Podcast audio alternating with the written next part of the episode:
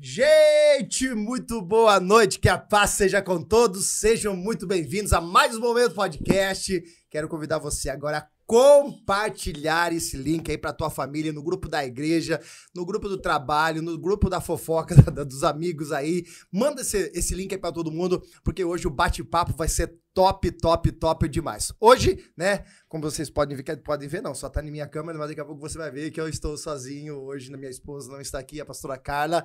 A pastora Carla hoje está numa reunião, né, com a pastora Ludes. Manda quem pode, obedece quem tem juízo, né? Mas nós vamos com certeza ter esse bate-papo. Mas antes eu quero agradecer, porque hoje, ó, hoje nós já batemos a mil inscritos no nosso canal Um Momento Podcast. Se você ainda não se inscreveu no nosso canal Um Momento Podcast, se inscreve lá, deixa, aciona o sininho lá, deixa o seu like, com certeza vai nos ajudar bastante, bastante, bastante. Eu quero agradecer também, ó, aqui, ó, eu vou até contar um negócio que aconteceu aqui, ó. Quero agradecer ao Leandro, Gabriel Bartender, fazendo sempre aqui esse capricho aqui, ó. E hoje só poderia ter um aqui, tá? Eu vou explicar para vocês daqui a pouquinho por quê. Porque o nosso convidado, antes de começar, ele já derrubou, foi uma meleca na mesa, mas tá valendo, né? A gente ama a vida dele e graças a Deus. Pastor Vitor Salvador, meu amigo palmeirense, seja muito bem-vindo, Pastor Vitão. Obrigado, que alegria estar aqui. Você não ia deixar passar barato você é doido, essa, né? Você é doido? Eu não podia. Eu, eu, falei, Deus, não deixa eu dar nenhuma mancada, mas já comecei na mancada. Deixa eu deixar longe o copo aqui. Tá bom. Seja muito bem-vindo, meu amigo. Obrigado, é uma alegria estar aqui. Cara, que honra ter você aqui, ter, ter a oportunidade de a gente bater um papo aí. Tem muita coisa pra gente falar. Mas eu quero agradecer. Manda um abraço pro pessoal lá da igreja do Parque Piracicaba. Puxa vida. Fala aí, um abraço pra esposa, né? Mesmo que ela não tá vendo agora, vai assistir depois. Manda um abraço Sim. pra todo mundo aí. Eu quero mandar um abraço, então, primeiro para minha esposa, que é a minha primeira igreja, e depois para aqui do Parque Piracicaba, que é o pessoal que sempre tá, tá com a gente no dia a dia. Vocês são, vocês são um presente de Deus para mim. E quero mandar um abraço especial pro meu pai, o Donão. Donão, Donão Palmeirense, Donão cara. palmeirense. Eu sou fã dele, hoje. cara. Ele, ele tira todo mundo, né? Mano, Nós aquele- numa fase boa. Aquele vídeo que a sua irmã posta, mano, com ele cantando, falando os bagulhos. Mano, Não, ele é- eu ele dou muita risada. Donão, beijo no seu coração, meu amigo. Agora tem mais um que eu quero mandar um abraço. Pode mandar. Felipão Olivito. Felipe Olivito, lá da igreja do, do Bortolazzo. Ah, o Batera? Baterista, Ah. um cara excelente, sensacional, amigo, um brother, irmão. que legal. Então eu quero mandar um abraço pra, pra você, Felipão. Você Olha é, só. você é um irmão de coração, um irmão que eu não tive. Bortolazzo, Bortolazzo, ele tá lá na igreja de Bortolazzo. Tá na igreja de Tem um Bortolazzo. menino aqui da nossa Ele dá aula igreja. pros meninos é, da nossa tem, tem, igreja. tem um, tem um menino. Ah, é verdade mesmo, coisa faz lá Sim. com ele. O... O Amadeu. Amadeu. Amadeuzão. Eu chamei da risada com seu stories. Você... o sorriso do Amadeu. Ai, Ai, Vitão, que legal. Cara, não fica bravo se chamar de Vitão, pode chamar de Cezinha. Não tem problema, não, não, que é muito junto, é espontâneo. a Vitão gente- mesmo, A gente é é irmão Vitão. demais. E assim, cara, é legal de ver tudo que Deus tá fazendo na sua vida. Ô, ô pastor Vitor, deixa eu perguntar. Né, você, ah, usar usar uma expressão só pra gente bater um papo. Você nasceu no berço evangélico ou não? Eu nasci no berço evangélico. Meus Seus pais, pais? são. Eles. Ó, é meu pai, ele, a gente nasceu na quadrangular do Jaraguá. Quem eu que era eu nasci lá. Era o pastor eh, Milton Sarmento. Nossa, E aí de- eles foram plantar a quadrangular Novo Horizonte com o pastor Claudemir. Claudemir. na época. E a minha infância foi lá. Depois, meu pai, ele foi pro, pro neopentecostalismo.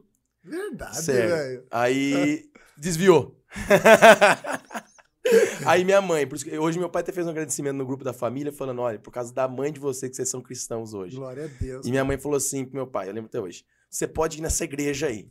Não vou falar o nome porque não convém. É, nem faz. Mas é, meus filhos vão crescer na palavra de Deus. Ele levou a gente pra quadrangular lá do bairro de São Jorge na época. Era a pastora Ceiena na época. Puxa vida, E falecida pastora Ceena. Falecida pastora Ceiena. Eu me recordo desse tempo lá, cara. Você se recorda? Puxa e era, vida. tinha escola bíblica na, na escola é, estadual lá. E a gente ia, meu. Eu aprendi muita coisa. Eu, eu acho que eu não faltei, fiquei uns 10 anos seguidos, todo domingo na escola bíblica. Você gosta muito dessa questão de estudo, né, pastor Vitão? Eu gosto que é por, acho que é por essa criação que eu tive em escola bíblica. Eu gosto de estudar. Eu, eu, eu gosto de. Eu gosto de estudar coisas específicas, assim. Não gosto de estudar tudo. Por exemplo, eu gosto de estudar história. Se você falar de história pra gente, vai ficar conversando a noite inteira de história.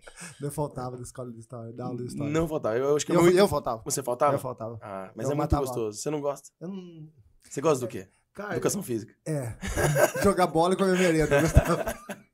Não, mas eu era um bom aluno, cara. Eu era um bom aluno. Eu acho que eu só tomei.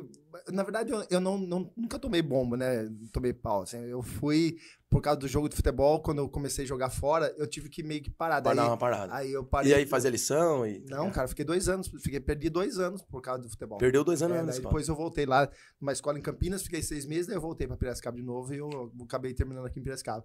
Mas eu nunca, assim, apesar de ser um cara bom, eu gostava, eu tinha uma memória sempre boa pra gravar. Eu, não- eu não gostava de escrever, eu não gosto de escrever. Não gosto de escrever. Não gosto de escrever, mas assim, eu memorizava muito. Então, eu só anotava as explicações. Sim. Então, quando o professor tava explicando, eu prestava atenção e eu ia bem nas provas. Não, é- não- assim, tirar nota A, essas coisas lá naquela época era difícil. Mas o 7, 6,5, pai, o pai era bom pra caramba, viu? Eu, eu não era bom de notas. Eu estudei, no SES, SES era uma escola difícil de passar, era meio particular É, assim, bem na época. E eu não tirava boas notas. Mas, é, quando alguém me desafiava, as professoras falavam que eu era, que eu, que eu era ruim, que eu era burro. É É, verdade. não, não usava esse termo, mas era nesse sentido. queria, aí queria aí eu, eu desafiava, eu falava, ah, então agora eu vou ser bom. mano. E aí eu estudava e tomava nota boa. Ó, deixa eu ver quem que tá aqui com a gente aqui, ó. A sua mãe, Lucinéia. Querida mãe, A Débora Salvador, conhece? conheço. Muito bem. A minha ovelha. Ela falou pra Você mim- me respeita a minha ovelha, Ela viu? falou assim pra mim: você não vá dar mancada lá, que todo mundo sabe que eu sou sua irmã. todo mundo sabe que eu sou sua Você respeita a minha ovelha, hein, mano. Você respeita a minha ovelhinha. Débora, Deus abençoe. A pastora Carla tá aqui também online. Pastora Carla tá jantando aí com o pessoal da, da- das mulheres. A Wanda tá aí também. Deixa eu ver quem mais tá aqui, ó. A, a Lamanda, Vitória Munhoz, Elisângela Garcia, Vitória Munhoz da minha igreja. da sua igreja. É, a. Daniela Salvaia, a minha sogra. Minha sogra não perde uma. Minha sogra, eu vou falar pra você, viu? Quando, quando, quando eu for pro céu, se a senhora não for, eu puxo a senhora, só porque a senhora assiste todo momento podcast. Ô, Vitão, e, e, e como que foi aí o início, o trabalho seu em relação a, dentro da igreja? Como foi que você começou a engrenar dentro do ministério, trabalho com jovens? Eu sei que você teve um, assim, é, hoje, né? A gente daqui a pouco vai falar um pouco sobre a igreja atual. Sim. Mas eu me recordo, cara, que é, você fazia uns movimentos muito loucos lá, né? O, o Pode Par lá. Pode falar. Conta, conta pra gente como surgiu tudo isso, como foi essa, essa Legal. ideia aí, cara. Eu nasci nessa, nesse movimento de igreja e desde cedo amando Jesus, era muito apaixonado por Cristo. E eu tava num grupo de jovens. E eu queria fazer a diferença realmente na vida das pessoas, mas eu não era líder de jovens. Então eu tinha meus líderes e tal, e eles foram me lapidando, né, nesse período. É sempre bom ter pessoas pra falar Uhum. Puxa não vida. pra gente, né? Acho É que é, é importante. muito importante, Importante. ter pessoas que falam não. É importante. E Escutou, Dudu? quando na, na época é, me levar, o pastor, na época o pastor Marcão me levou para ser líder de adolescentes, e aí eu fui crescendo ali, ele foi me ensinando, porque ele foi líder de jovens também, foi líder re- regional de jovens. na Coordenador época, regional. Coordenador Foi regional. meu coordenador. Foi seu coordenador. E aí eu comecei a sonhar com isso. Então, é, a gente ia pra rua e a gente começou o evangelismo na porta da escola Hélio Nering. Era a escola estadual lá no bairro. E o evangelismo era, foi, eu lembro até hoje, foi eu, Brunão e um, e um rapaz chamado João. E esse João era bem doido.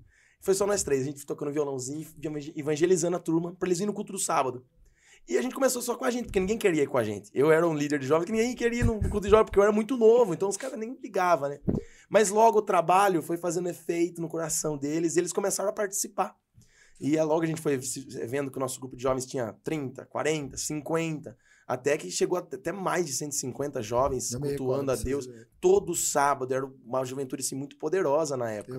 E a gente sempre, eu sempre, é, acho que o pessoal às vezes achava que eu era meio charlatão, mas eu sempre, eu acreditava muito nos dons. Eu, como eu andava com uma galera que era muito fluida, muito dos dons e curável, eu orava no nome de Jesus e às vezes não curava.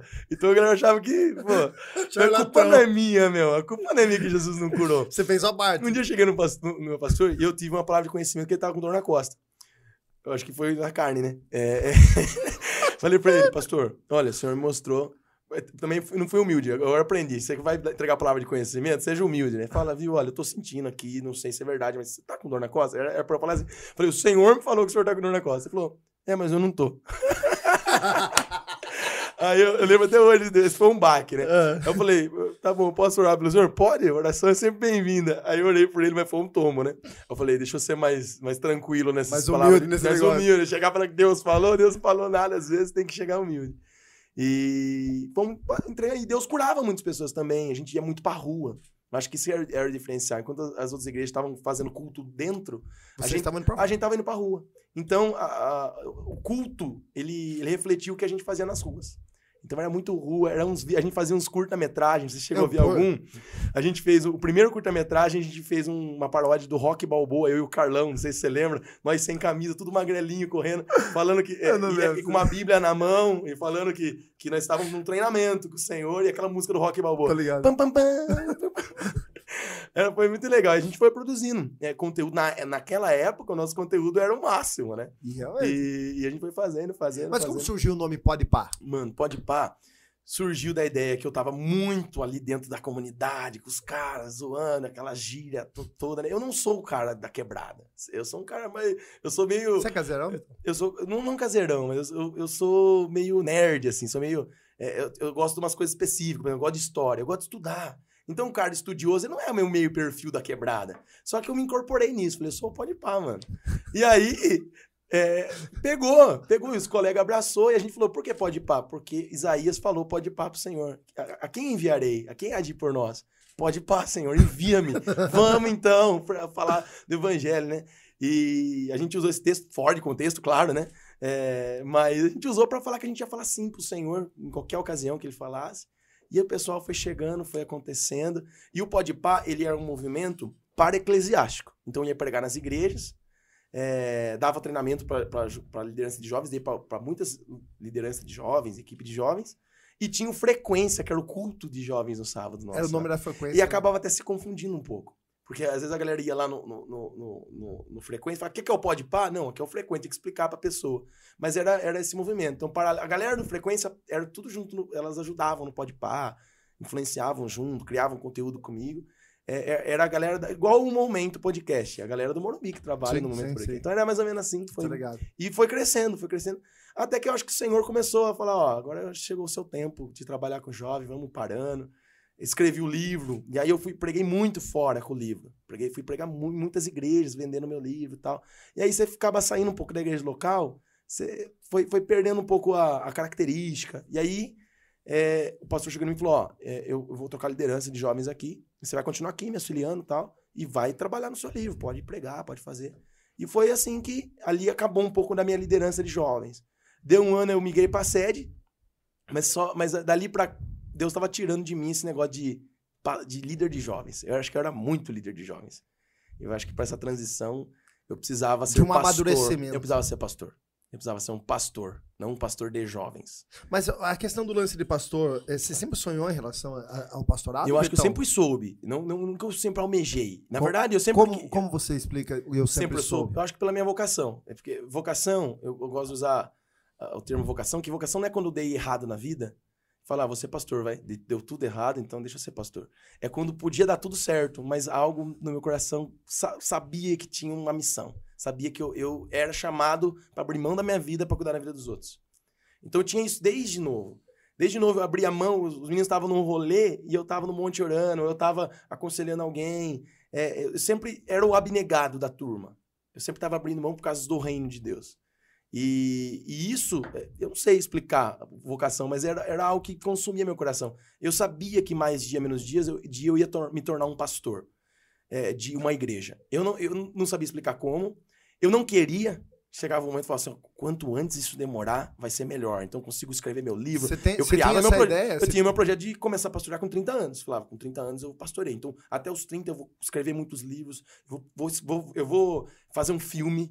Eu tinha ideia de fazer um filme, eu gosto, eu gosto de produzir, eu gosto de, de, de pensar a ideia. Aqueles vídeos meu é tudo caseiro, mas eu tinha, era eu que É bolava que as bolava, ideias. mano. Então eu escrevia roteiro, falava, mano, eu vou, eu vou fazer isso aqui, eu vou escrever pelo menos 10 livros, eu vou ser um conferencista. Aí com 30 anos eu vou estar já montado no meu ministério, e aí quando eu ir para uma igreja vai estar meio caminho andado. Só que o Senhor ele já pensa diferente, né? O Senhor fala, Os calma aí, viu? diferentes. Eu que sou Deus, você, você faz planos, mas sou eu que faço as coisas, né? Vo- Você teve nessas questões de rua, de trabalho, de evangelismo, né, que você saiu, teve alguma coisa que marcou você, Vitão? Em relação assim, tipo, de alguém foi impactado, alguma coisa dessa forma? Teve alguma coisa que ficou gravado pra você? Ou um fora, alguma coisa que você deu? Ah, te- ah, fora tem um monte. Você mas conta. mas é, que ficou marcado. Tem várias coisas que ficaram marcadas. Mas o que mais ficou marcado no meu coração é. Meus pais estão me assistindo, eles Então, sabem aqui, disso. galera. Tá Tinha uma moça, um- uma senhora já. E, e eu tinha pregado o evangelho pra ela, ela aceitou a Cristo. E ela era. Como que fala o nome? tipo uma bruxa, só que ela acreditava, sabe, em um monte de coisa e ela se converteu, mas ela era muito difícil de lidar. E ela ia na minha cela, eu tinha uma cela, ela ia e tal, só que ela, ela era muito difícil de lidar. E Deus, Deus e parecia, meu pai sempre falou isso, por que, que só pessoas difíceis vai, vai atrás de você? Porque era um, tinha um rapaz da minha cela também, que ele puxou faca para um outro, cara. Na loja do meu pai, eu tava trabalhando lá e o outro lá que eu tava evangelizando, e eu, ele também era minha, meu discípulo, ele puxou faca, foi pegar faca, vou, vou matar você agora. E eu e o cara com dois tijolos na mão, falando, você larga a faca, larga a faca. E aí meu pai chegou, o cara acabou largando a faca e tal. E aí ele prometeu que ia matar eu e o cara. E nós ia orar no monte à noite. Meu, e aí no monte nós estávamos orando, vigiar e orar mesmo, né? Qualquer vulto, cara, eu já falou, uh, tá com a faca aí. Então, é, eu, é, eu, tive muitos problemas com pessoas difíceis. E essa mulher, voltando ao assunto da mulher, ela. Um dia ela cuspiu no bolo, cara. Ela o quê? Cuspiu no bolo que fizeram pro, pros meninos da cela. Fazia sempre uma comida, comes e bebes. E eu estou, perdi a linha com ela. Eu acho que, é, acho que o momento pra você ser treinado é quando você é jovem. Você pode errar, porque que vai acontecer? Alguém vai cobrir a sua. E eu perdi a linha. Eu falei um monte pra ela. Falei, viu, suma da cela, você tá fora, tal, viu? Não pareça mais aqui, você não tem respeito. Só que eu sempre tive. Falei, nossa, ela é uma filha de Deus também, o Senhor também chamou ela. Puxa vida. E eu lembro que ela passava muita dificuldade na época. Então, eu, eu lembro. E eu não tinha grana. Então, eu saía na rua com um carrinho de, de supermercado pedindo comida para negar. Comida, comida, comida. E levava na casa dela. Levei várias vezes. E teve uma vez é, que essa pessoa falou assim para mim: Pô, mas você só traz isso. Pô, não tem uma mistura, não tem. Meu, eu fiquei tão. Fiquei assim. E o cara que trouxe comigo falou: Ah, então. Eu falei: Não, para.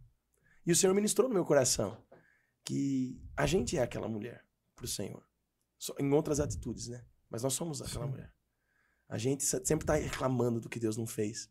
Mas Deus já fez muito. Deus já entregou Jesus. A gente sempre fica querendo fazer, que Deus faça mais. Mas Ele já fez. Então, é, essa foi uma experiência assim, que, que, que eu mais me, me pareci com Cristo, acho que na minha vida. Eu já vi sinais, já vi pessoas sendo curadas, é, já vi muitas conversões, sabe? A pessoa mudar de vida, né? Mas esse, essa situação que, que ela não, ainda ela não se rendeu a Cristo. Mas foi a situação assim que mais eu me senti com Cristo, porque eu continuei ajudando ela sem ela merecer.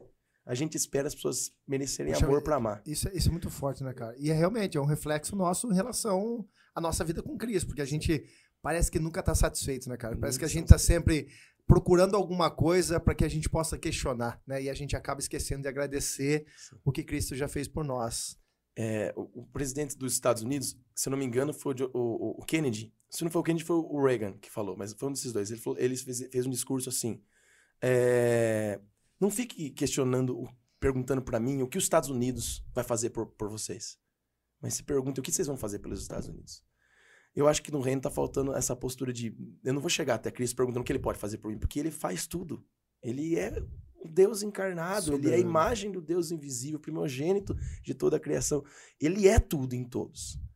Mas vamos começar a nos questionar o que ele quer de mim, o que eu posso fazer por ele, o que ele espera de mim. Quando a gente inverte essas perguntas, porque hoje a, o homem está no centro. A gente pode parecer que não, mas a gente tem uma dificuldade, as pessoas têm uma tanta dificuldade para entender que elas não são nada. Elas são tão pequenas. Porque elas exigem tanto? Por que elas querem tanto se elas é, necessitam de tanta graça, é assim, né? Então, acho que é, é, Nesse dia eu entendi assim, um pouco que do que é a graça de Deus, né? E foi uma, uma experiência muito marcante para mim. Acho que Deus, é, na verdade, acho que foi mais um trabalhar de Deus na sua na vida. Na minha vida, do que na dela. Eu acredito, eu acredito. Uh, ô, Vitão, e em relação ao chamar, tá? Agora você é, mudou, né? Saiu de, de onde você estava, você foi um tempo para sede. E como que foi essa, essa, essa transição? Como que você é, recebeu o chamado, o convite do chamado de assumir uma igreja? Como que foi isso aí, mano? Nossa, foi. É, como eu disse para você, eu já, eu já tinha na minha cabeça que. Que uma hora ia acontecer. Ia acontecer. E quando Deus tirou tudo aquilo que eu achava que eu tinha, que eu achava que eu era um baita de um líder de jovens, eu achava que eu era. Que eu era Você uma... achou que houve uma desconstrução de houve Deus? Houve uma baita de uma desconstrução, porque eu, eu tava numa, num, num, movimento de ascendência como uma figura de um líder de jovem, de um, de um jovem pregador, de um jovem influenciador. E o jovem influenciador tem esse perigo, né? De achar que ele pode ditar as regras do jogo. De achar que ele pode ser o doutor da doutrina. A gente vê a Bíblia, tem coisa errada, a gente tem que se posicionar contra as falsas doutrinas, as heresias, enfim. Mas é, eu estava nessa, nessa pegada. Eu acho que Deus precisou me tirar desse lugar. Então foi tirando pouco a pouco as coisas. Não era mais líder de jovens, daqui a pouco eu já não era mais líder de cela, daqui a pouco eu era um pastor auxiliar, mas era um pastor auxiliar assim. Que, Indiscreto. Indis, é, não, discreto, né? Discreto. Longe do, do, negócio. Se tivesse que fazer alguma coisa, meu pai até brinca. Se a tia da escolinha não pregasse, aí você pregava. era meio, tava meio assim. E era Deus fazendo tudo para que eu falasse, pô, não sou nada, meu. Eu, eu, quem eu sou? E aí foi tendo essa desconstrução. E o senhor já tinha me falado, ó, preciso te levar para um outro lugar para te ensinar algumas coisas. Eu não sabia. Eu, eu, eu pensei em vir para cá, a gente já tinha uma conversa, sim, não sei sim, se você sim. lembra. Lembro, lógico, lembro. Mas eu, e eu falava, poxa, onde eu devo ir, cara? E orando, orando, orando, depois de muita oração. E eu fui pra sede. Porque, eu, porque daí eu já tava, eu tava, num, tava tão ferido com esse processo que Deus estava fazendo que eu não queria fazer mais nada. Então eu queria só congregar. Só que eu acho que, eu acho que essa vocação, que é o que eu falo, pode estar. Não tá, tem como. Não né? tem como. Pegava fogo. E eu, eu olhava o culto de oração da sede na época, era um culto de oração que tinha poucas pessoas na época. Era, era, um culto que. É, e, é, e, alguns pastores, mas não era um culto que o pessoal dava muito valor. Eles dão muito valor lá no culto sim, de oração. Sim, sim, sim. E, e, mas eu comecei, peguei fogo por isso. Falei, mano, eu quero ajudar nesse culto de oração aqui.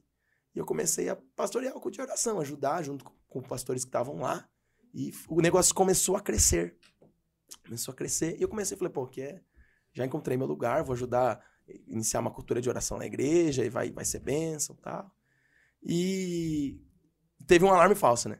Na, na, época. Você vai pegar uma igreja, o pastor Toninho me ligou, no, em novembro isso, fiquei muito contente. Liguei para pessoas específicas, ó, oh, tô indo para lá, tô montando uma equipe, liguei para algumas pessoas, amigos meus. E aí deu errado. Eu tô ligado. Deu errado. Eu fiquei, fiquei, fiquei meio irado. Falei, nossa. Você sabe que essa história é muito parecida com a minha em relação é? a isso, né? Porque não era, a minha primeira igreja era, foi o Monte Líbano. Mas não era. Pra, eu, eu tava com uma expectativa e já eu tinha na minha cabeça que eu ia assumir o Jupiá.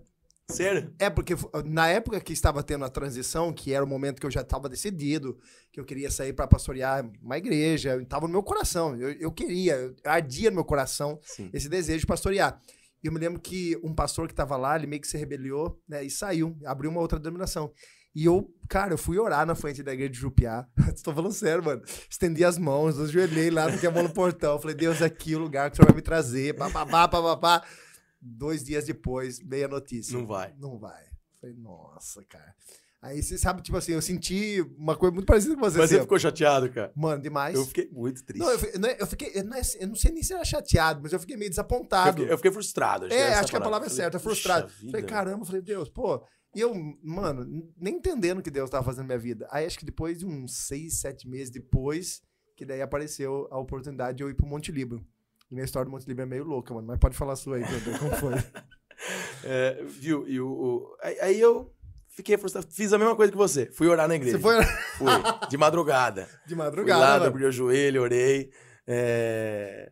E aí, não deu certo. Não deu certo, fiquei meio triste. Aí eu comecei a colocar culpa nas pessoas.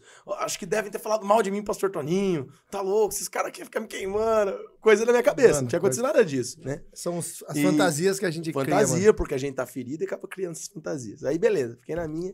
Aí em fevereiro, o pastor Toninho me ligou de novo. Falou: ó, você vai em quarta para conhecer a igreja e domingo você assume.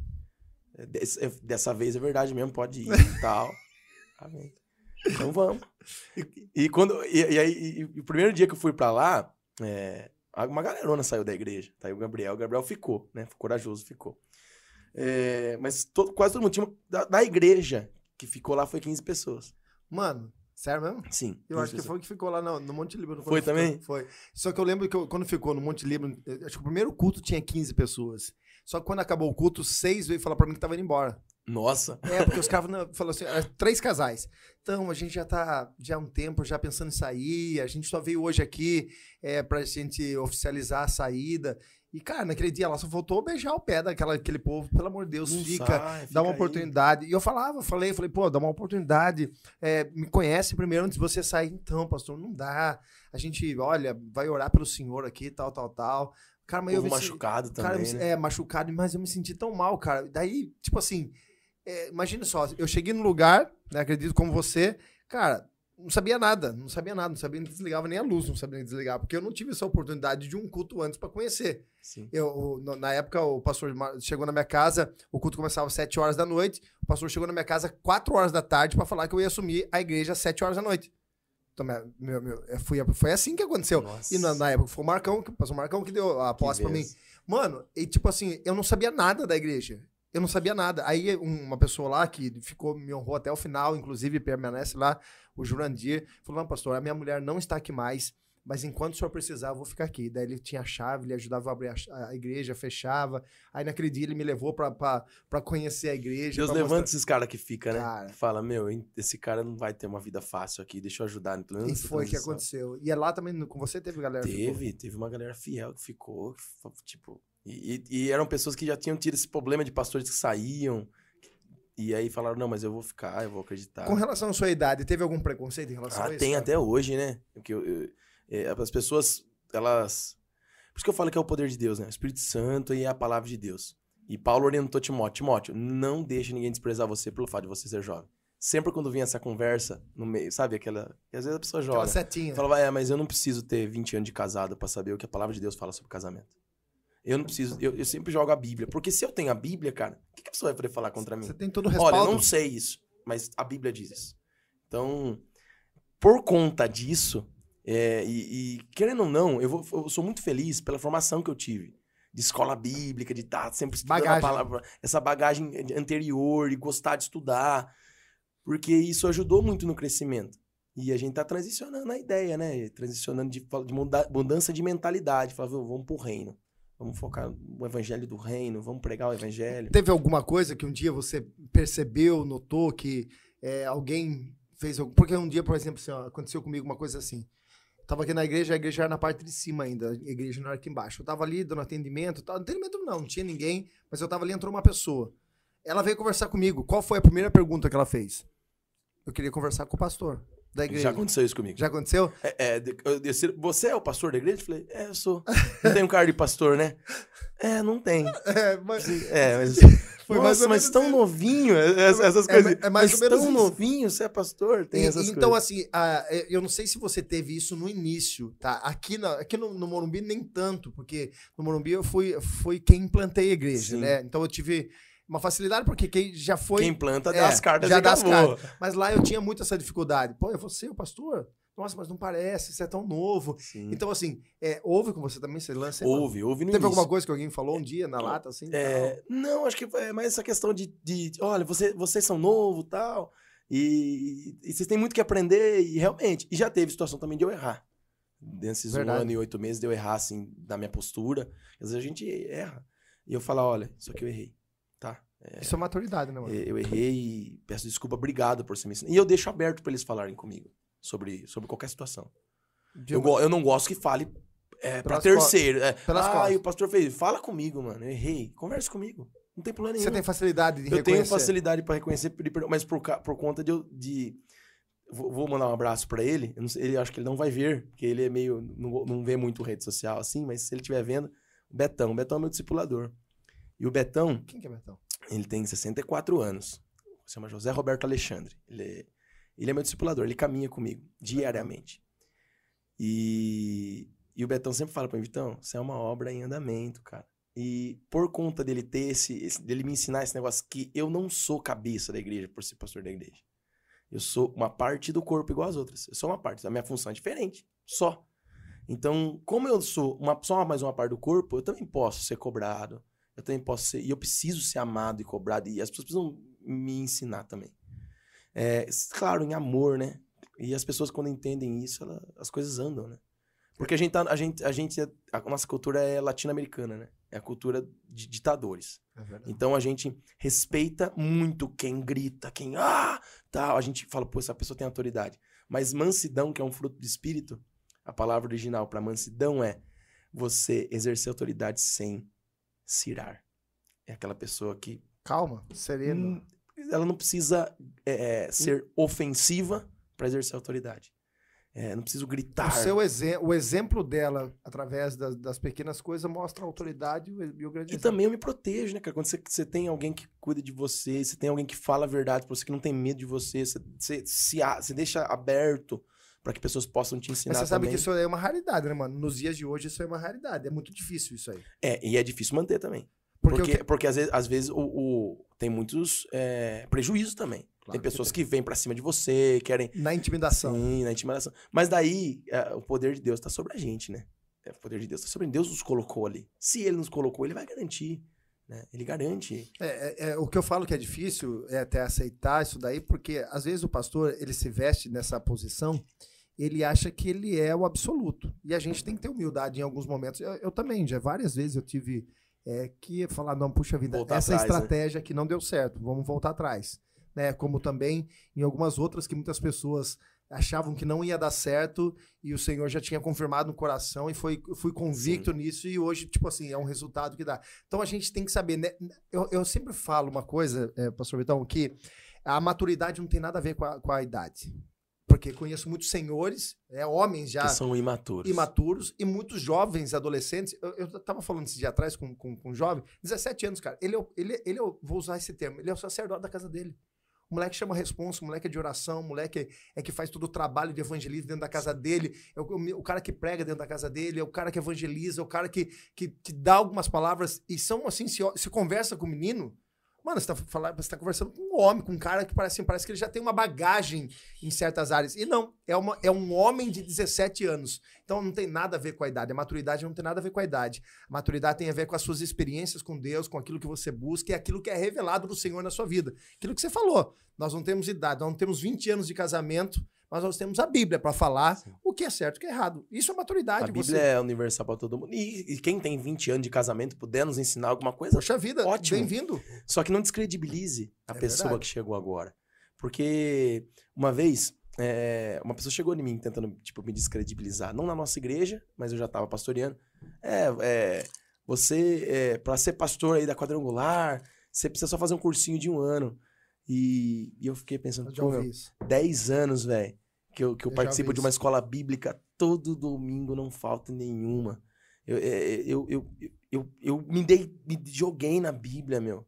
É, eu tive pastores que me ensinaram, tive pastores que eram muito rígidos comigo, me ajudando. Que hoje você pessoa- leva como uma, uma coisa muito produtiva. Produtiva, entendeu? E eu não tenho preparo, cara. Jesus, é, ele andou três anos com os caras e foi a melhor faculdade que aqueles caras podem ter Pelo feito, foi aquilo. Deus. E eles confundiam os mestres da lei, o pessoal do sinédrio judaico, com uma autoridade depois do Espírito Santo, é claro, né? depois da, Uhum. que Jesus ressuscitou e, e subiu ao céu, eles, eles tinham uma autoridade do Senhor.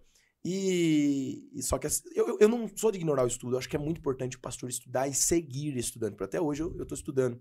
Eu, eu faço é, escola de pregadores do, do Convergência, estou estudando. Eu não paro de estudar. Eu acho que todo pastor devia continuar estudando Sim. sempre. Sim. Sempre. Porque Concordo não pode cair no, Não, no, no- no comodismo, né? de forma alguma. Não É, pode pregar com a bagagem. Não velho. pode pegar com a bagagem. Que a bagagem, uma hora, ela, ela, ela falta. Ela né? falta, porque Ela uma hora falta. você vai cair no mesmo. Exatamente. mesmo. Então tem que estudar. Se não for para fazer um curso, um seminário e continuar estudando, mas pelo menos ler livros, ser um autodidata é importante. E eu tenho isso no meu coração, eu de e as pessoas descredibilizavam em algum momento assim. Só que a Bíblia fala, não deixa ninguém descredibilizar porque você é jovem, Timóteo. Então, eu, eu nunca deixei. Eu acho que por ter a a Bíblia sempre comigo, eu nunca deixei. Mas também eu reconheço que tô errado. Às vezes sou meio teimosão também. Às vezes meu pai é muito. Chega em mim, Vitão, tal. Principalmente minha esposa, que a esposa da gente, cara, É é uma demais. chave no, no ministério. Mano, eu acho que o ministério não teria crescido. Eu acho que nem. Mas o ministério é 50% você e sua esposa. Ah, eu filho. acho que até mais ela, cara. Assim, é, Eu tô ela ligado. é uma bagagem extremamente, assim, ela, ela é muito. ajuda demais, cara. A Carla. Eu vejo no seu exemplo também. É A que- é eu, eu trabalhei com a Carla, né? A gente trabalhou junto e eu, eu via quanto a Carla ela era um presente de Deus pro teu ministério. Não, demais, demais. E eu vejo a minha esposa hoje, meu. A minha esposa, ela, ela trabalha literalmente dois empregos. Ela trabalha no trabalho formal dela e ela trabalha pra igreja. Ela trabalha, ela supervisiona os ministérios, ela luta para que não saia da visão daquilo que a gente tem passado pros líderes, porque facilmente as pessoas querem fazer o que quer, né? E a gente sempre tá trazendo, não é isso aqui que a gente tá, Deus sonhou para nossa igreja, na nossa realidade é isso. Então, eu vejo assim de uma forma, é, assim, é, é Deus. Fundamental. E fundamental. Se o cara cara. que é o novo pastor, o cara que tá começando agora, ele tem, ele tem essa vocação que nós temos, esse fogo. Escolha bem sua mulher, cara. Não escolha por beleza, a mais linda. É, é, é claro que eu acho que a minha é a mais linda, né? Mas é. Você tá confundido. Cara, você é mais linda, viu? Amém. Vamos, vamos deixar É, essa, deixa essa discussão para outro dia. É, a gente. O cara tem que buscar uma mulher de Deus. Mas eh, uma coisa, você sabe que é interessante? É, eu conheço muitos pastores, muitos pastores, e até alguns que são conhecidos aí, o cara em cima do altar, mano, tipo assim, é o. O cara é demais. O cara prega muito teologicamente, o cara é muito bom de argumentos, tal, tal, tal, mas o cara tem uma âncora na casa dele, que é a mulher. Sim. A mulher não deixa o cara crescer, a mulher não deixa o ministério do cara fluir. Então, essa questão de escolha, e a gente fala isso, fala pra todo mundo que vai, principalmente você que tem sonho aí com relação ao ministério, você que tem sonho, é, é apaixonado por essa questão de ministério, saiba quem você vai escolher. Como disse o pastor Vitão aí, a mulher ela tem um poder muito grande e é um- realmente uma ajudadora, né? É, é uma, ela está debaixo desta missão que é o chamado da igreja. E ser esposa de pastor não é fácil. Não é fa- Ó, eu falo pra você. É, e a esposa de pastor, cara, parece que ela tem que vestir uma capa de a santa protetora, né? A- aquela pessoa. e, É verdade. meu, a, a esposa do pastor também é uma par do corpo. Eu acho que ela sofre até mais do que eu. Porque ela precisa ser perfeita pros outros, cara. E a gente tá tentando trabalhar na nossa igreja. E a gente tem que trabalhar isso no reino. Que nós também somos par do corpo. A gente também precisa ser cuidado pelas pessoas. A gente também precisa ser amado. A gente também precisa ser abraçado. Há uma gente tem- necessidade disso. Há uma necessidade disso, porque é, te- a gente até falou que às vezes a mulher pode ser uma âncora do pastor, mas às vezes, cara, essa mulher tá tão ferida, tá É. tão machucada com o ministério, que até tem um livro que eu, que eu tô lendo, eu indico pra todo pastor ler, Vocação Perigosa do Paul Tripp. O, o Vocação Perigosa vai falar sobre um pastor que ele alcançou o máximo da vida dele. Conta várias histórias de vários pastores. E quando ele chegou na casa dele, as malas estavam prontas com a mulher e com os filhos. Ela falou: Ó, você conquistou todos os seus sonhos no, no ministério, você chegou longe e eu torci por você o tempo todo. Mas eu acho que daqui pra frente não dá pra mais a gente viver os mesmos sonhos juntos. Eu tô indo embora. E aí ele, ele descobriu que tudo que ele gastou pra conquistar esse sonho, ele esqueceu da família. E às vezes acaba acontecendo isso. Porque quem prega o evangelho, e, o- e o pastor, ele prega o evangelho pra todo mundo. Mas eu acho que o muitos pastores, como esse livro mesmo diz, ele esquece de pregar o evangelho pra ele. O evangelho, o primeiro ouvinte do evangelho sou eu mesmo. Quem, quem Eu mais fala? isso. Quem mais fala no seu coração? Você. Os- vo- Você pode pregar para seus, pros seus, pros seus membros, para as ovelhas, é, é, uma, duas vezes, três vezes por semana. Mas quem tá com, com eles mesmo todo dia são eles mesmos. Então eles precisam falar para eles: olha, eu sou pecador e Deus está fazendo uma obra em mim. Essa graça me alcançou. E a gente às vezes esquece de pregar o evangelho para nós. Como a gente não prega o evangelho para nós, a gente acaba pregando para os outros, mas a gente não tem efeito na nossa vida. Então por isso que você vê às vezes família de pastorais que não estão dando para frente, que estão sofrendo, que não tá dando certo, porque o pastor parou de pregar o evangelho para ele. E acaba gerando uma consequência nos filhos, né? Com Porque o, certeza. o filho ele acaba pegando uma raiva, um ódio da igreja, porque a igreja arrancou o pai dele dentro de casa. Arrancou para ele dentro de casa, a cultura da igreja faz com que parece que o filho do pastor tem que ser o cara. o- Ah, você é filho do pastor. O que, que tem? Ele é uma criança, meu. Ele é uma criança Já igual as outras. A igreja parece que massacra. Massacra o cara. Então, mas agora tá surgindo uma, uma ideia melhor, Graças né? As pessoas estão tão renovando e falando, poxa, ele também é uma criança. Ele já vai sofrer isso por ser o filho do pastor. Então vamos cuidar. Então a igreja tá surgindo nesse de, de deixar mais leve pros filhos de pastor, pro filho de pastor falar, meu, que legal é ser filho de pastor. E você falou uma coisa, né? A Wanda, nesse papel fundamental aí, ela, você falou que uma- um dos papéis da Wanda é fazer com que a liderança, a igreja, ela não saia da visão, né? Sim. Qual a visão da igreja do Parque Piracicaba hoje? A visão da igreja do Parque Piracicaba é, é a seguinte. A nossa igreja, ela trabalha em cinco pilares, que é adoração. Nós nascemos para ter esse relacionamento íntimo com Deus, sacerdotes. Toda igreja deve ser uma igreja adoradora. Toda igreja deve ser uma igreja de discípulos, ou seja, tem que ter alguém Você cuidando trabalha de alguém. célula? Ainda não, estamos transicionando para ver o que Deus quer de nós. Nós estamos meio selvagens, nós estamos caminhando, não sabemos o que Deus quer que a gente faça, mas estamos caminhando. Então a gente tem, a gente tem já os discipulados, estamos transicionando isso. E toda igreja nossa, a gente, a gente quer que seja uma igreja de discípulos, de pessoas que cuidam de pessoas e são cuidadas por alguém. De pessoas que não são apenas cristãos nominais. A gente está nessa onda no evangelho de cristãos nominais. O que, que você é? Sou evangélico. Mas pessoa- isso não causa efeito nenhum, porque a pessoa não é um discípulo, ela é só um crente nominal. Eu- vou na igreja no domingo. Mas ir na igreja no culto dominical não faz a pessoa um cristão, né? Ela pode estar ali, ela pode ter até a- tem até um livro que fala das, das conversões psicológicas. A pessoa tá no meio evangélico, ela fala igual crente, ela veste igual crente, mas ela não é Não, cristã. cristã. Então, a gente tem a visão de ser discípulos. A terceira visão nossa é uma igreja de comunhão. uma igreja que todo mundo tá junto, que todo mundo se abraça, que todo mundo se ama. E uma igreja de serviço, que nasceu para servir dentro e fora, no mundo também. Então, é essa visão dos cinco pilares, né? Adoração, comunhão, discipulado, é, evangelismo e serviço. Da gente alcançar pessoas. Então, a gente, todo mês, a gente está trabalhando esses pilares. De adoração, de, de comunhão. Mas, em, basicamente, é viver aquilo que Deus espera de igreja nas escrituras. Então, a gente está tentando, não é fácil, né? Viver o que Deus tem nas escrituras, de, é, do, que, do, que a, do que Deus espera de igreja nas escrituras, mas a gente está tentando. Legal. Pô, show, show de bola, Vitão. Show de bola. Vamos falar um pouco de teologia, Vitão? Vamos? Bora. Eu tava esperando já. Tava esperando? Tava. Vitão é pré, pós. Mas, mas você vai começar já com escatologia? Não, vambora, vambora. Só, só, só pra dar essa pincelada. É, é sério? É Tem sério? tanto assunto legal na Bíblia. Não, mas vamos falar isso aqui. Não, sobre- mas é um assunto legal. Eu gosto desse. Legal, legal. Vamos lá. É, Pré, pós, meso, né? É. Médio, Médio. Que acredita... Vamos explicar pro povo? Às vezes tem Pode gente que não explicar, entende. pode explicar, pode explicar. É, Pré-tribulacionista acredita que Jesus retira a igreja da terra e aí a terra vai passar por uma grande tribulação. Mateus 24 foi escrito para os judeus, então os judeus vão estar aqui na terra é, é, é, sob a influência do, do anticristo, da besta e tal. E no final da grande tribulação, Jesus volta, redime eles e, enfim, com a igreja, nós voltamos para redimir junto com ele. Pós-tribulacionista. Nós passamos por uma grande tribulação. Tá ligado que a Carla tá. Ela tá, ela tá ansiando. Ela, tá, ela, tá, ela vai vir? Ela tá chegando? Acho que não sei se ela chegou já, acho que não, ainda não. pós-tribulacionista, gente. Nós vamos passar por, pela grande tribulação. A gente não está passando ainda, mas a gente vai passar pela grande tribulação. No final dos sete anos da grande tribulação, Jesus volta e acabou a conversa. Beleza? Médio tribulacionista, mesmo tribulacionista. É, Jesus vai voltar no meio, uns três anos e meio, ele volta no meio da tribulação, da grande tribulação. O que, que eu sou? Não me defini ainda. Verdade, então. Não me defini, porque eu não, não vou, não vou falar com certeza. Eu sempre fui pré-tribulacionista. Sempre acreditei no quê? Acreditei que o iníquo, né, Tessalonicenses fala, só vai ser trazido para o mundo quando a igreja for tirada. Então, quando tirar a igreja da terra, vem o anticristo, vem a grande tribulação e, e tudo mais. Hoje eu não sei, eu, tenho minhas dúvidas. Então, como eu não, eu não, não, não- eu tô estudando sobre isso. Tô, tendo- tô estudando, mas eu não vou falar aqui no programa ao vivo que eu ainda não tenho certeza.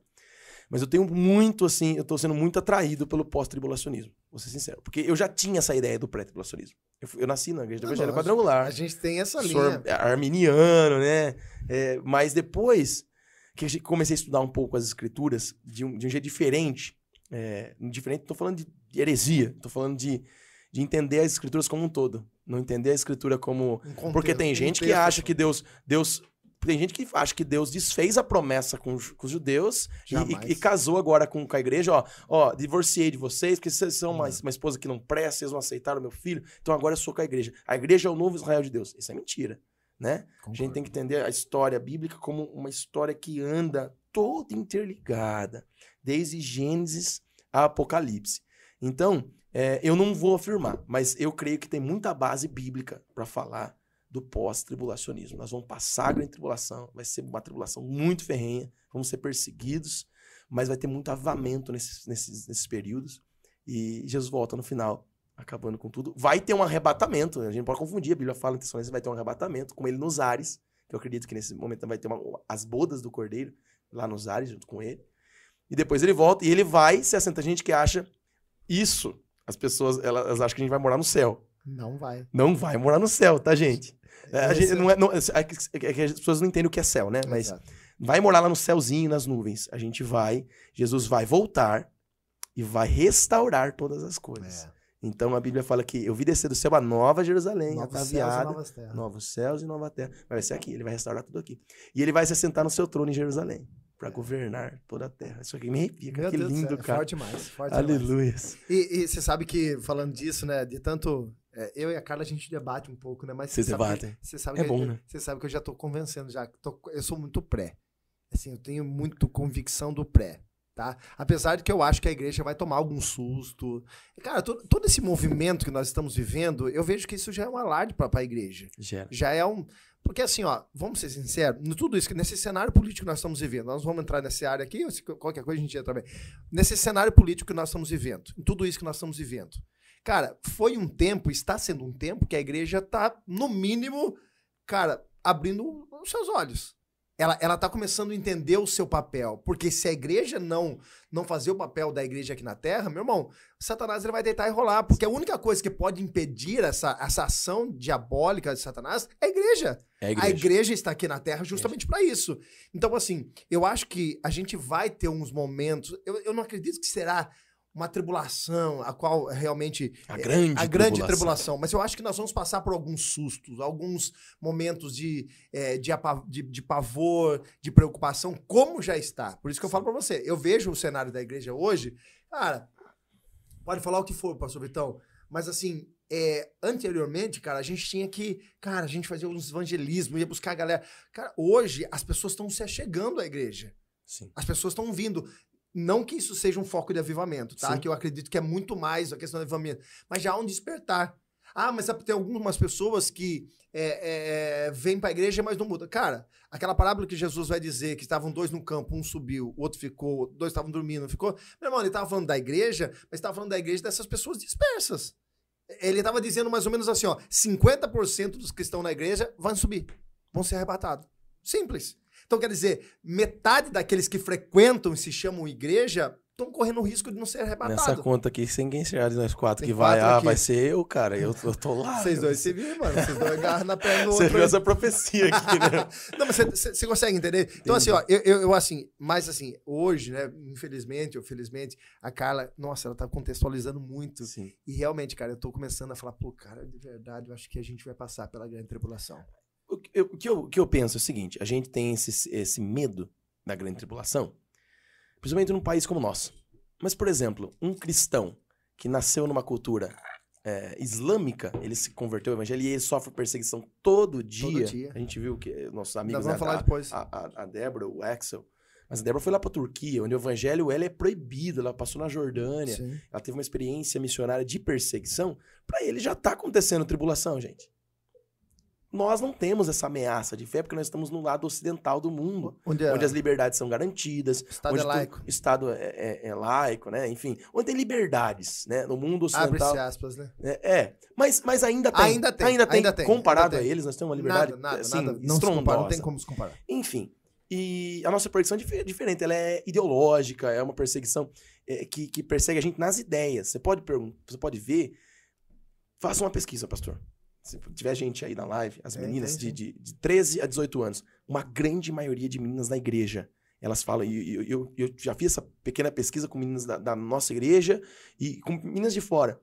Pergunte se elas querem ter filhos e casar. A- Uma grande maioria vai falar com o discurso, às vezes é mentira, né, da boca pra fora que fala, mas uma grande maioria fala, eu não quero casar e eu não quero ter filhos. Por que, que a mulher criou esse, esse- a- essa aversão? Porque a- não, não se for, não está sendo perseguido sobre a ideia judaico-cristã, a ideia cristã das coisas. Já começou essa perseguição e as pessoas já caíram nela. As mulheres cristãs, elas não querem ter filhos. As mulheres cristãs, elas não querem casar-se. As solteiras, as mais novas, né? Então, isso, isso é um problema, porque a Bíblia fala que a mulher, ela nasceu com esse propósito, cara, de ser auxiliadora do marido. Tem, tem pais que estão preparando a filha pra quê? Isso aqui eu vou- acho que eu vou ser cancelado hoje pelas mulheres nossas. É, às vezes a cria pro filho, eu vou criar minha filha pra faculdade, pra ela viver uma vida, pra ter uma vida, pra ela não depender de homem. Aí você vai na Bíblia, a mulher foi criada por causa do homem. A mulher foi criada pra auxiliar o homem. Se ela não, eh, se ela não atinge esse propósito de Deus de auxiliar o homem, ela não cumpriu o propósito pelo qual Deus criou a mulher. Só que aí qual que é a ideia dos pais? Viu? Você não vai depender de macho, não, né? Assim, vai, É, o né? pai vai criando essa cultura. da essa cultura, viu? Qualquer coisa volta aqui em casa. Em vez de preparar a filha pra escolher um homem de Deus. Preparar a filha pra ser uma auxiliadora idônea. Não tô falando que a mulher não pode estudar. Ela- De repente, eu- a mulher do meu Concordo. discipulador é dentista, cirurgiã dentista. E ela chegou e falou assim: olha, ela fechou a clínica dela e falou assim: olha, é, nosso filho vai nascer daqui a pouco. Então, e eu vou parar de trabalhar e você toma conta da casa a partir de hoje, você sustenta a gente e eu vou cuidar das nossas casas de você.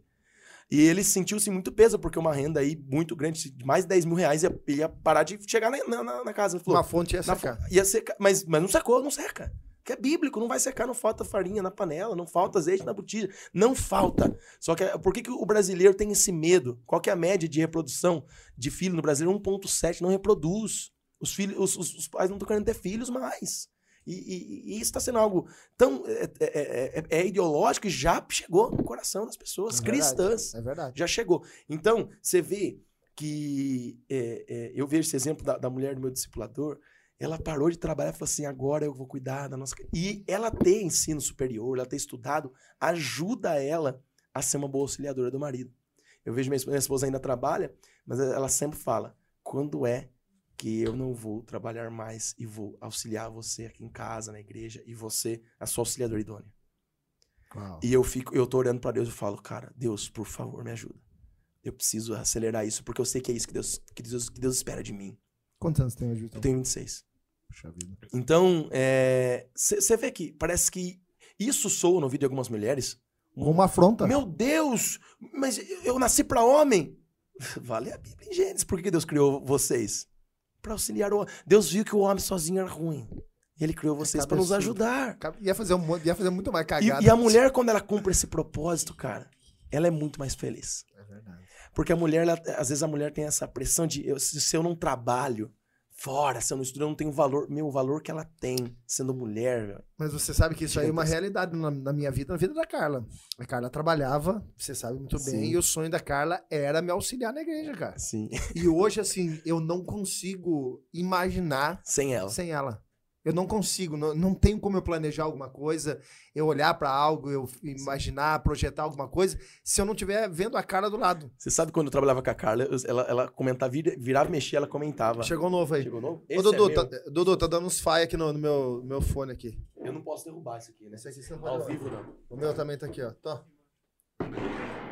Que e isso, ela comentava, assim, virava e mexia, falava assim, olha, eu tenho orado por isso tal, e, e ela falava muito, falava, meu, vai chegar um dia que vai acontecer mesmo. E é muito melhor, né? Pelo amor de Deus, cara. É um negócio assim que não, dá, não, tem explicação. Né? É, eu falo que o, o, o quanto é, ela, ela tem sido um auxiliador, então realmente é muito, muito importante em relação a isso. Hoje você tem uma, uma profissão paralela, né, igreja, né? Tenho. Hoje eu sou conselheiro tutelar.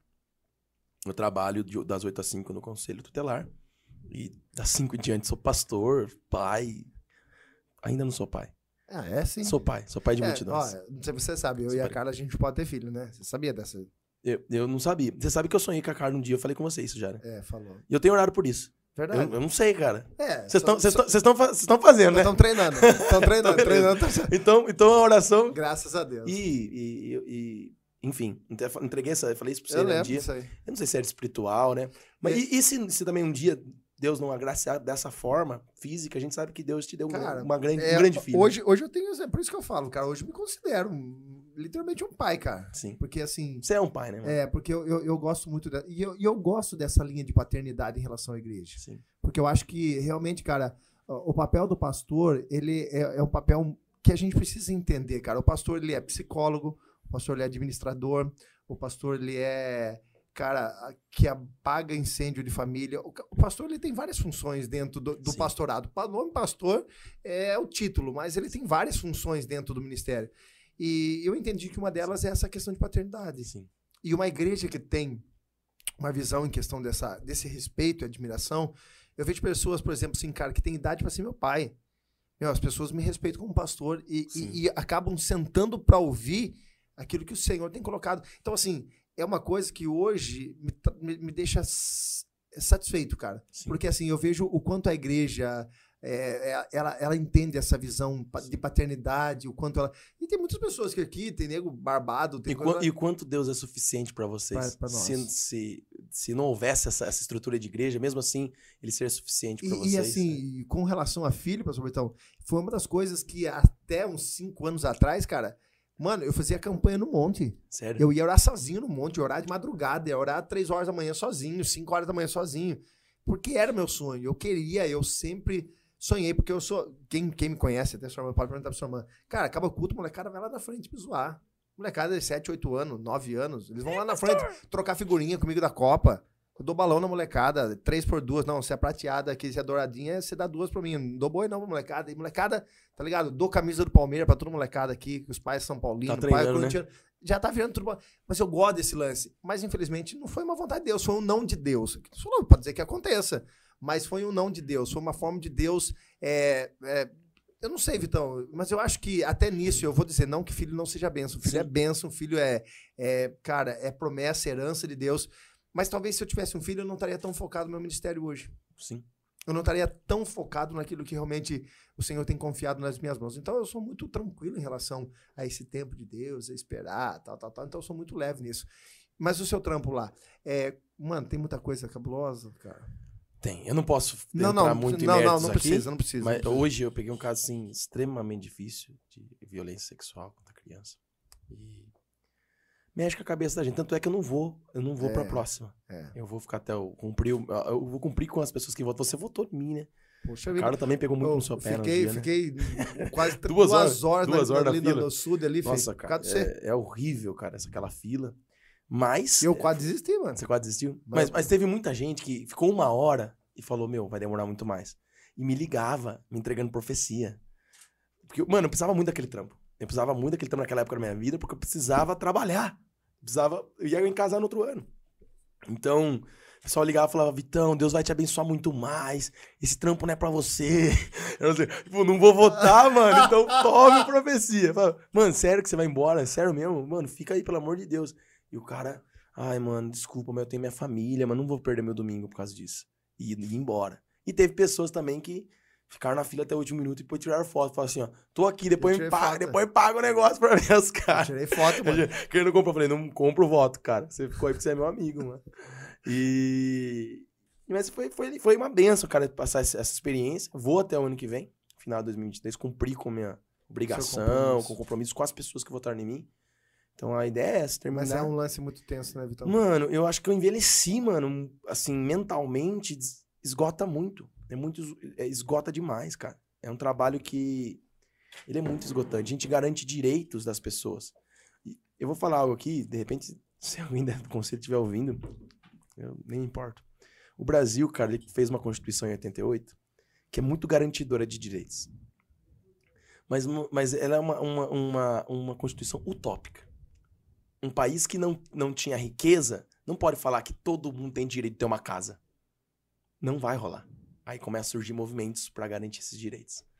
Para ter terra, para ter casa, para ter moradia. E sempre vai ter aproveitadores nisso. Então o Brasil encheu de direitos, cara. Inclusive no- na Constituição tem que a criança é portadora de direitos. E tem muitas adolescentes que acham que só tem direitos. E eles também têm deveres, cara. Eles têm muitos direitos. Por exemplo, é um direito deles acesso à educação, mas é um dever de ir pra escola. Eu não vou. Tem, tem, tem, tem adolescente, tem criança de, de 13 anos que falta dar no pai, cara. Então é um absurdo, assim. Cara, É, biblicamente é meio fora, sabe? E a gente. não, tem- totalmente. totalmente fora e a gente é, tem que garantir os direitos, mas a criança tem que entender, o adolescente tem que entender que ele não tem só direitos, ele tem deveres. E tem criança que sofre muito por conta de pais desestruturados, pais do celular, sabe? Então fica aí no, na pepa, deixa eu ficar no meu, no, no Instagram aqui o dia inteiro. Isso acaba com a criança, cara. A criança quer a gente, a criança quer o adulto.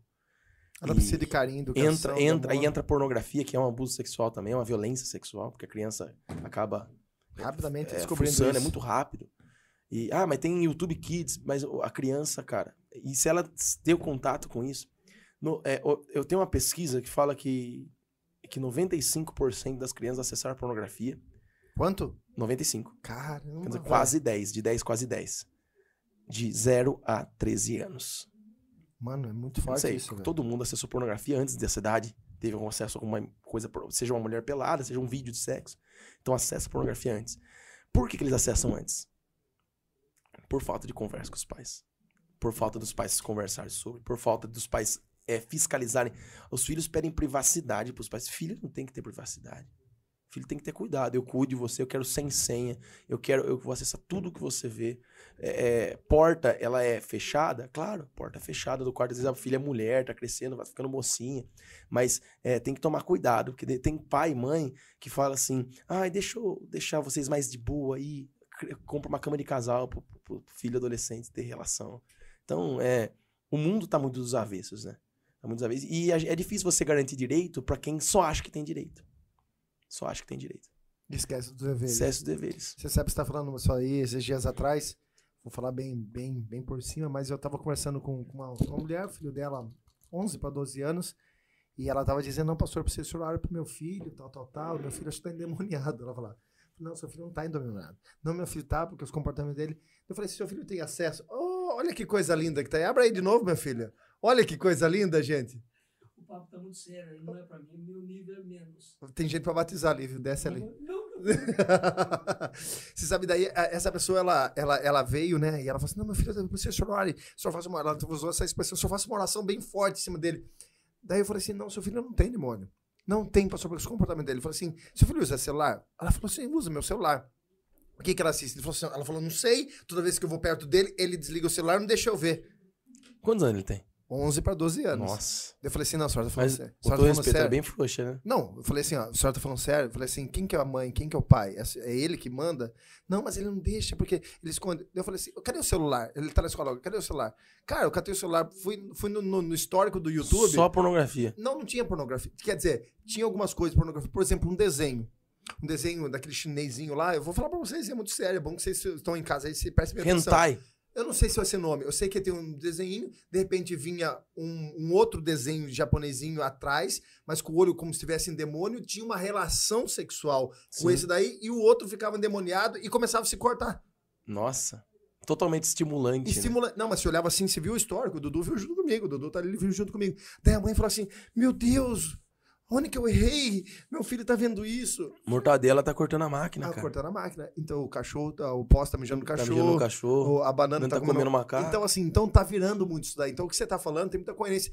E isso a gente vê dentro de um ambiente cristão. Cristão. Aonde era para ser totalmente contrário, onde os pais deveriam sentar. E eu- ontem nós entregamos um livro de 50 dias. É, a igreja fez um investimento na vida dessa, de muitas famílias. Nós entregamos aproximadamente uns 700 livros, um por família. E qual foi o propósito principal desse livro?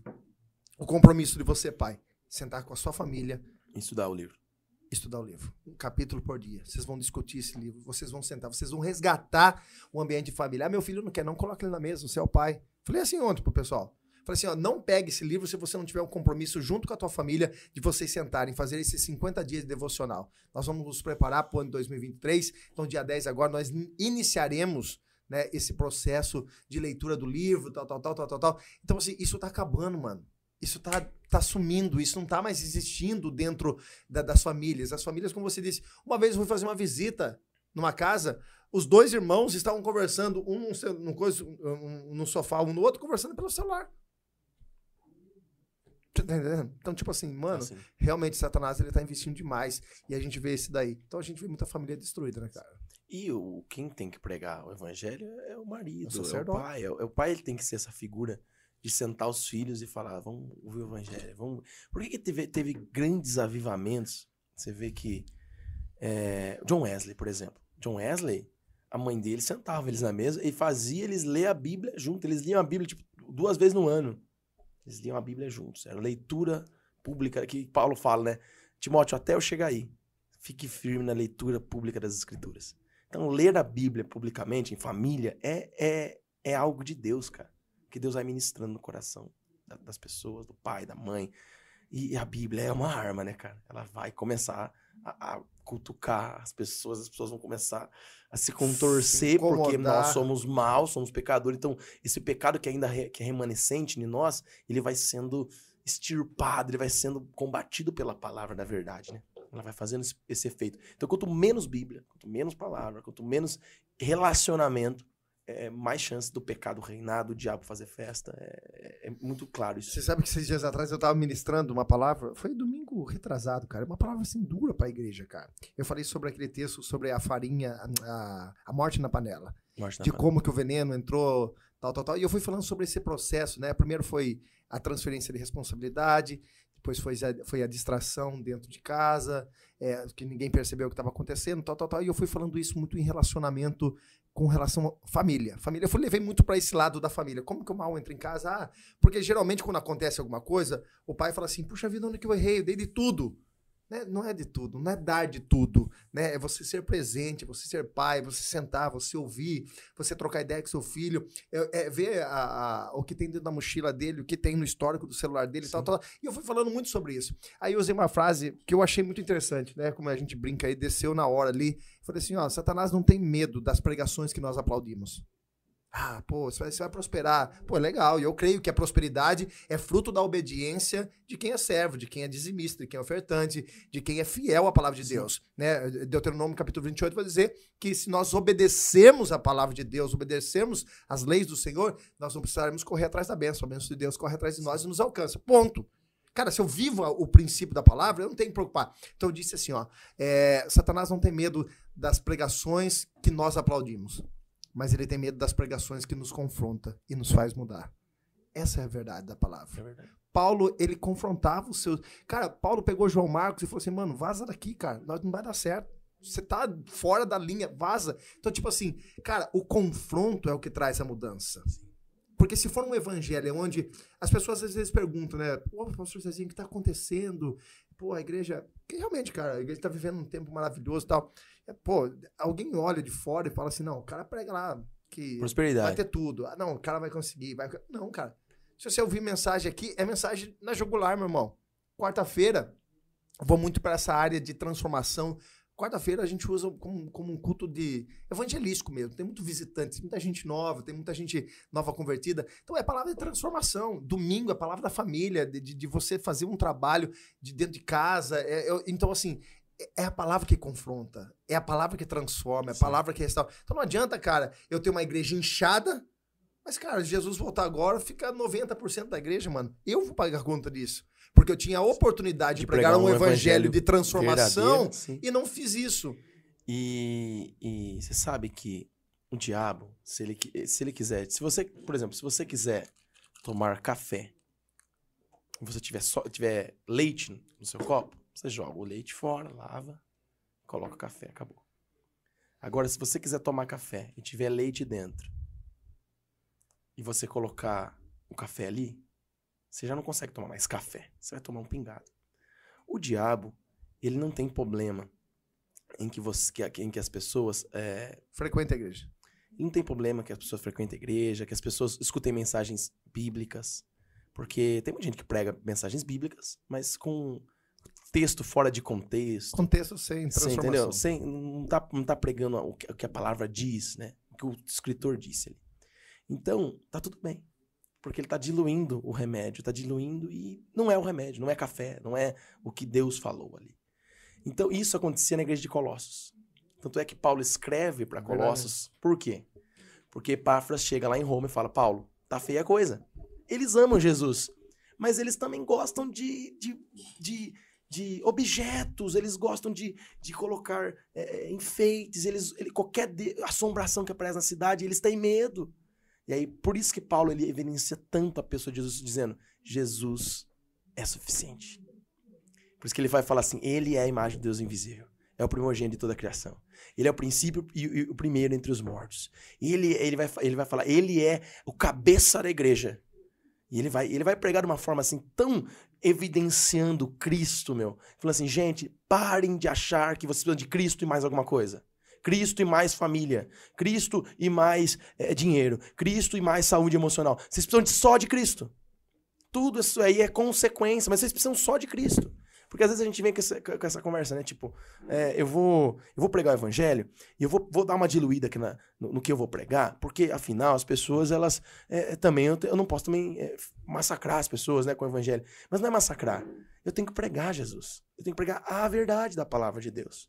Então, quando eu prego a verdade da palavra de Deus, é claro que eu não posso só. Se eu sou acusa, eu sou um agente do diabo. Não, não, não. não eu tenho que trazer a, a, a, a, espada e trazer. Gente, mas tem salvação. Igual, igual, igual, igual Pedro, né? Vocês são assassinos, vocês mataram o autor da vida. Mas vocês fizeram na ignorância. Então, é, é, tem, a gente tem que ter esse. esse é, é, acusar, causar.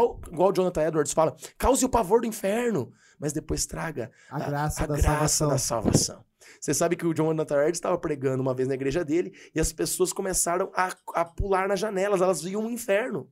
Ela falou, nós estamos perdidos, nós vamos morrer, nós estamos perdidos. E elas ficaram durante três horas vendo o inferno, de como elas eram arrumadas por uma pregação. que fez A pregação é, vocês puderem ver no YouTube, aí tem até tradução. Uhum. É, homens pecadores na mão de um Deus irado. As pessoas elas esquecem que Deus ele é, ele é tremendo, mas Deus vai se irar contra toda maldade e impiedade. Deus vai se, vai se irar contra você se você não se render a Ele. Pode ficar tranquilo, ele não vai te dar. Porque se a gente falar que é graça, graça, graça, aí vira é, um negócio meio. É, Eu posso, eu, mas eu humanista, posso né? tudo. Eu posso tudo, ele vai me salvar no final, ele vai ter Exatamente, misericórdia de mim.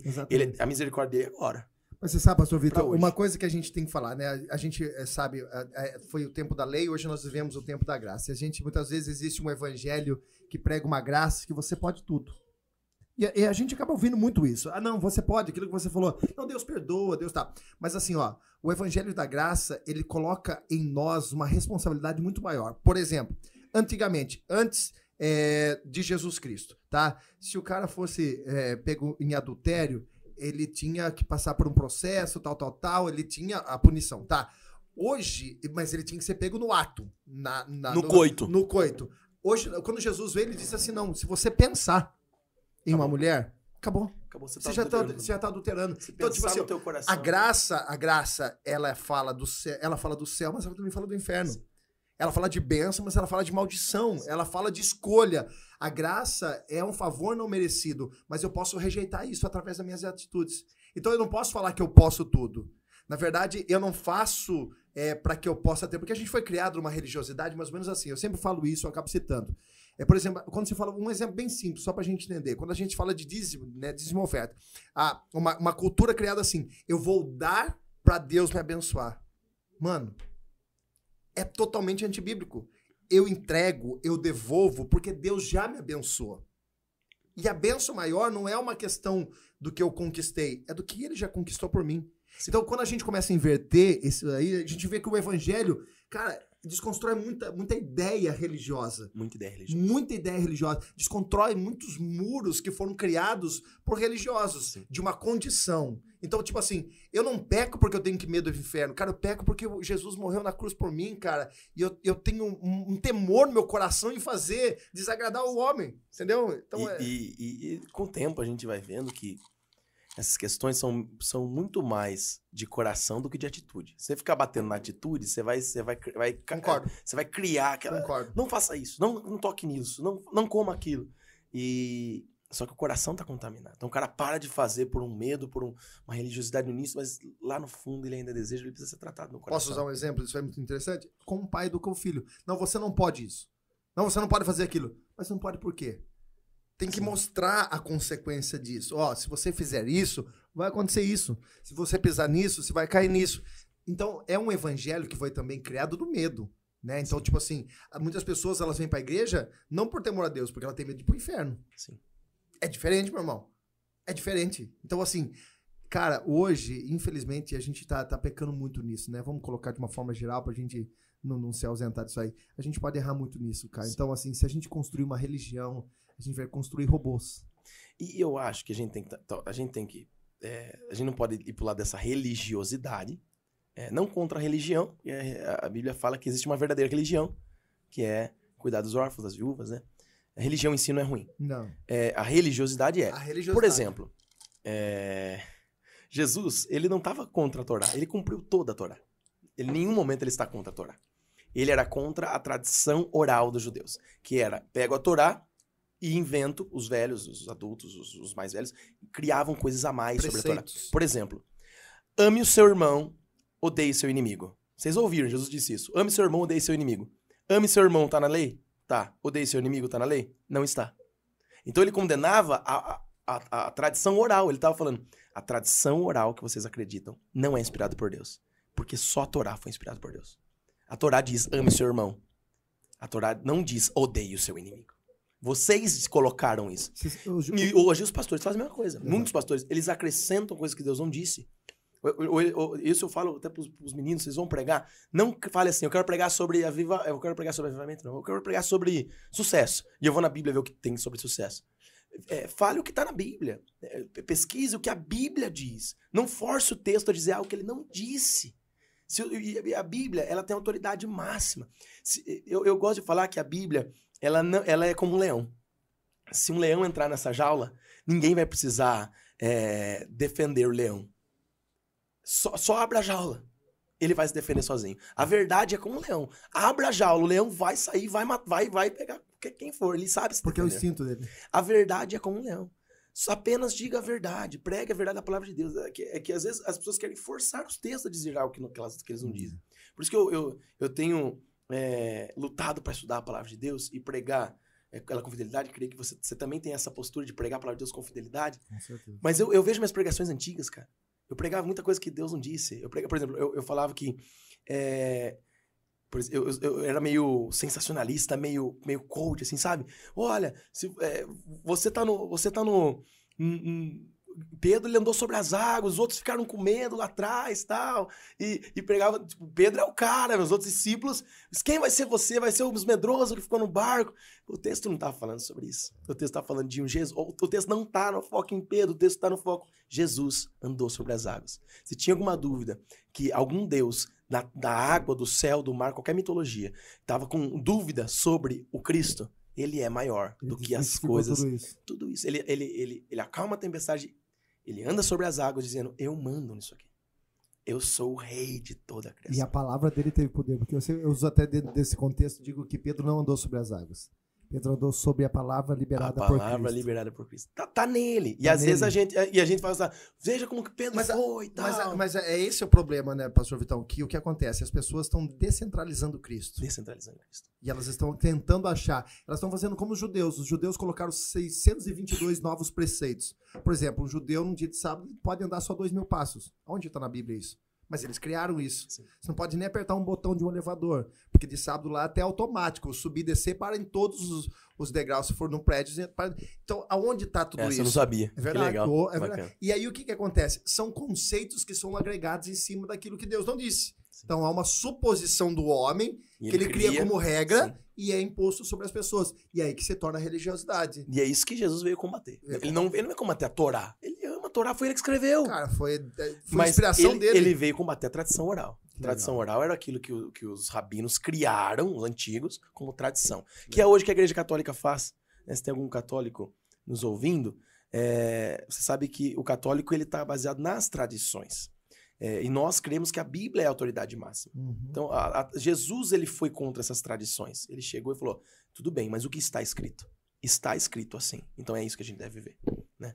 É lindo ver como É as lindo. escrituras são É poderosas, né? Quando Jesus é. Eu gosto quando muitas vezes. Um dos grandes confrontos de Jesus foi fazer milagre de sábado, né?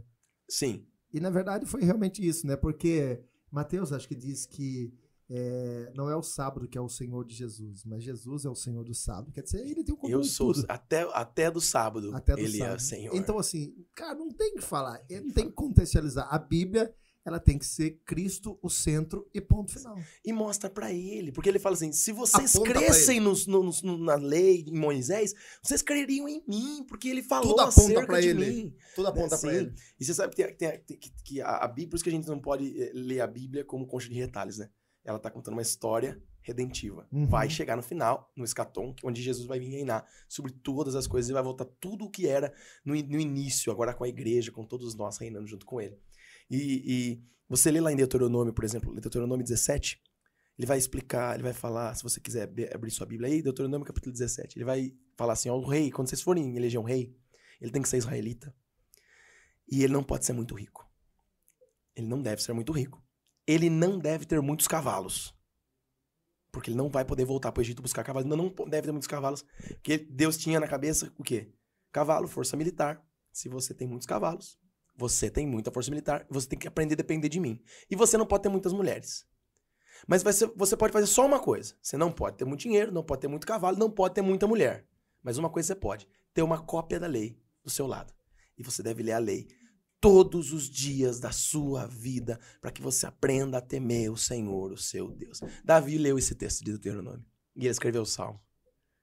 Uns confiam em carros, outros confiam em cavalos. Que isso. Mas eu não, eu não. Eu confio no Senhor, o nosso Deus, que fez o céu e fez a terra. A parte de mulher e dinheiro, ele não, não obedeceu muito, Salomão menos ainda. Né? A gente fala que Salomão era muito inteligente, mas tinha algumas coisas da, to- da própria lei que ele não obedecia. E outra, o final da história de Salomão é Sim, trágico. trágico. E ele, ele foi, Deus chamou ele de filho. Salomão, você é filho, meu. Né? Deus olhou para Salomão e falou: Salomão, ele é meu filho. E Deu- qual foi o, o- Até é interessante você falar isso daí, que Davi, antes de morrer, ele, dá, ele, ele, ele senta com Salomão, ele dá pelo menos, dentro de muitas palavras, ele diz duas coisas, né? Honre a Deus, né? E seja E homem. seja homem. Forte isso, cara. Forte isso. Forte isso. Puxa vida. Que top. Top demais, né?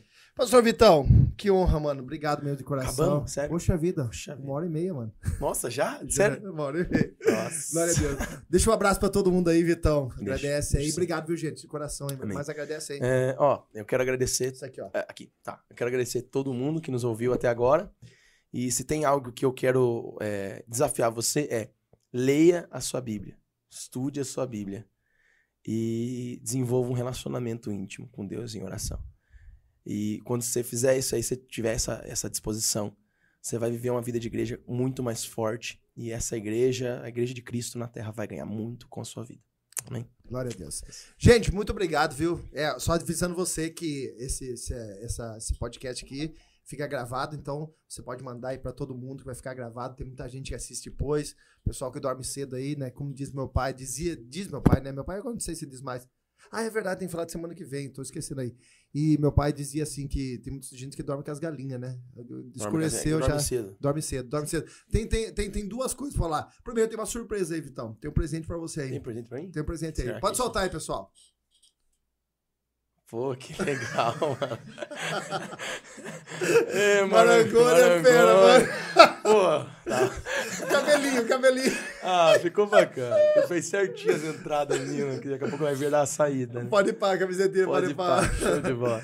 Deus abençoe, Valeu, mano. como sempre. Você é fera demais. Deus abençoe. Isso que é do ser bonito, porque o cara tem que relaxar muito. O Luan ver aqui já é feio, já fica O Luan, jeito. como diz o, o Marangoni, o Luan é- já, já é uma caricatura. Já é uma Não- caricatura. Não, tem como fazer nada, você não tem como criar. Ele já é uma caricatura. Ele, Dudu, o Bozó, o Luan. O que, que você vai fazer? Vai estragar Já o tá quê ali, já meu? tá ali, já tá ali. É só dar uma ajeitadinha, só mais exagerada. Parabéns, parabéns, Marangoni, obrigado. Valeu, e semana que vem, vamos ver quem tá com a gente aí. Semana que vem, ó, Que isso, hein? Que isso, hein?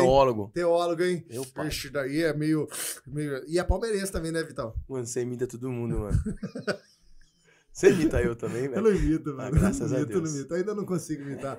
Mas o Thiago a gente sabe que ele dá uns, uma chupada de sorvete que eu faço assim.